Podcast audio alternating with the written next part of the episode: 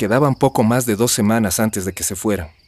Y aquella noche, alejándola de su amiga que se parecía a Kurt Cobain y de mi amiga de colegio que las estaba alojando por tres meses, llevé a Marión a la terraza y le hablé del amor.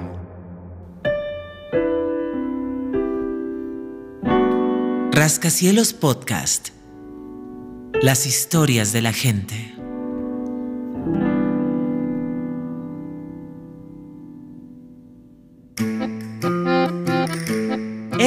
Es una de las 10 historias de los lectores de Rascacielos seleccionadas en nuestra convocatoria a Imaginar.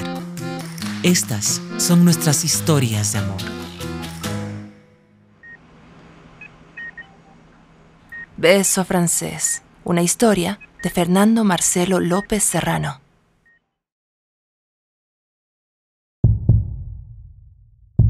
Una despedida de película no pudo haber, pero un mensaje sí. Y a veces un mensaje puede ser literalmente vital. Antes, un beso francés.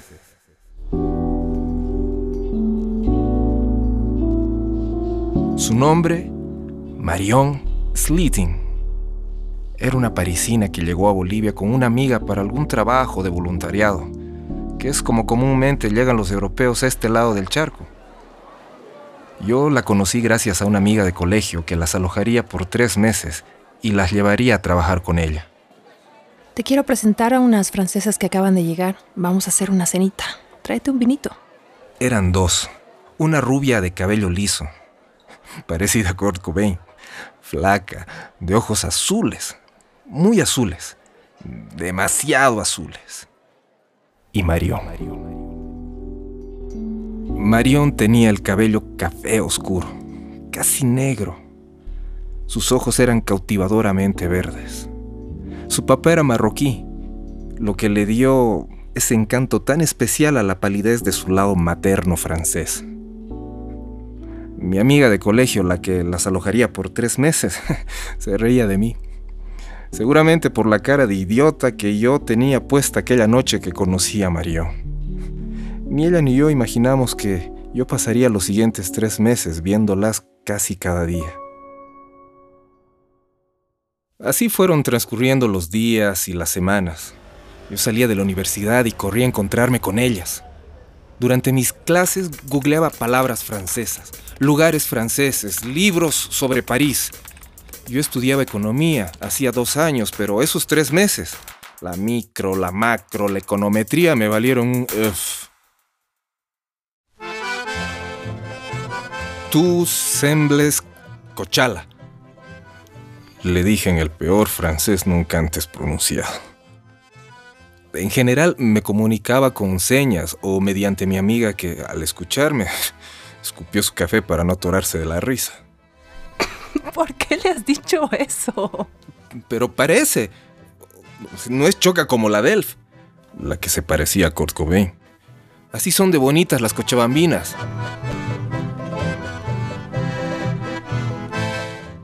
Y entonces las tres empezaron a cotorrear en su perfecto francés que, por supuesto, yo no entendía en absoluto. ¿Cochala?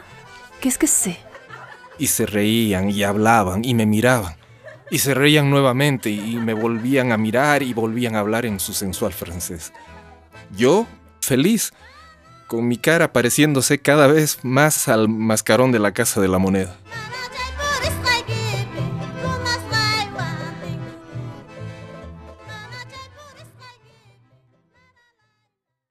Quedaban poco más de dos semanas antes de que volvieran a París. Cada que podía, Marión me enseñaba lo básico para que pudiésemos entendernos. Desde cómo hacer la boca un poco más en U para que el francés se oyera bien, cosa que por supuesto yo no lograba. Y cosas tan simples como decir ¿Où se trouve la toilette? Ah, ¿où se trouve la toilette? Aquella vez me dijo susurrando al oído. Es una frase très importante.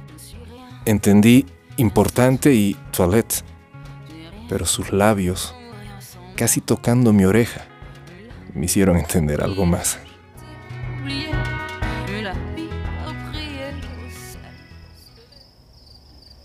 Repito, quedaban poco más de dos semanas antes de que se fueran. Y aquella noche, alejándola de su amiga que se parecía a Kurt Cobain y de mi amiga de colegio que las estaba alojando por tres meses, llevé a Marión a la terraza y le hablé del amor, del que sentí antes de conocerla y del que sentí después de verla, de lo que quería tener con ella. Y así, un relato de ocho mil caracteres saliendo de mi boca y estrellándose en los oídos de Marión, en los ojos de Marión, en el pecho de Marión. Y es todo lo que me alcanza el corazón para decirte hoy, dije. Obvio, no entendió nada, pero lo supuso. Así que me miró fijo con esos ojos cautivadoramente verdes. Y cerrándolos, mientras se acercaba a mí, me besó. Me besó.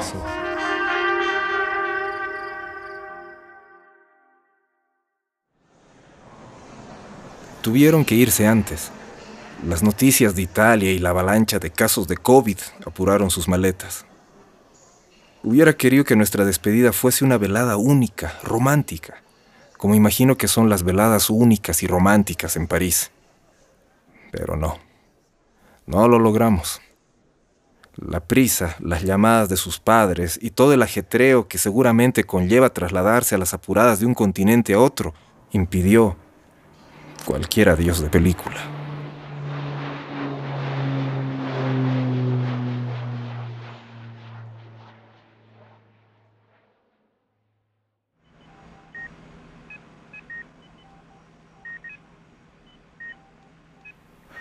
Hoy vino al hospital mi amiga de colegio donde aquella vez se alojó Marión y su amiga que se parece a Kurt Cobain. Por supuesto, no la pude ver. Estoy entubado en la unidad de terapia intensiva y mi cara circula por las redes sociales pidiendo donantes de plasma. La enfermera con quien hablo y me atiende me dijo que trajo algo para mí. Es una fotografía de Marion sentada en un café parisino, con un sombrero jipijapa, con la boca tratando de decirme algo, seguramente con su voz levemente grave y su delicioso francés. En el reverso de la foto hay algo escrito que no puedo leer bien por el plástico que me envuelve, pero que al final puedo advertir. 39 Rue de Montparnasse 75 014, Paris, France. Je te tendrai.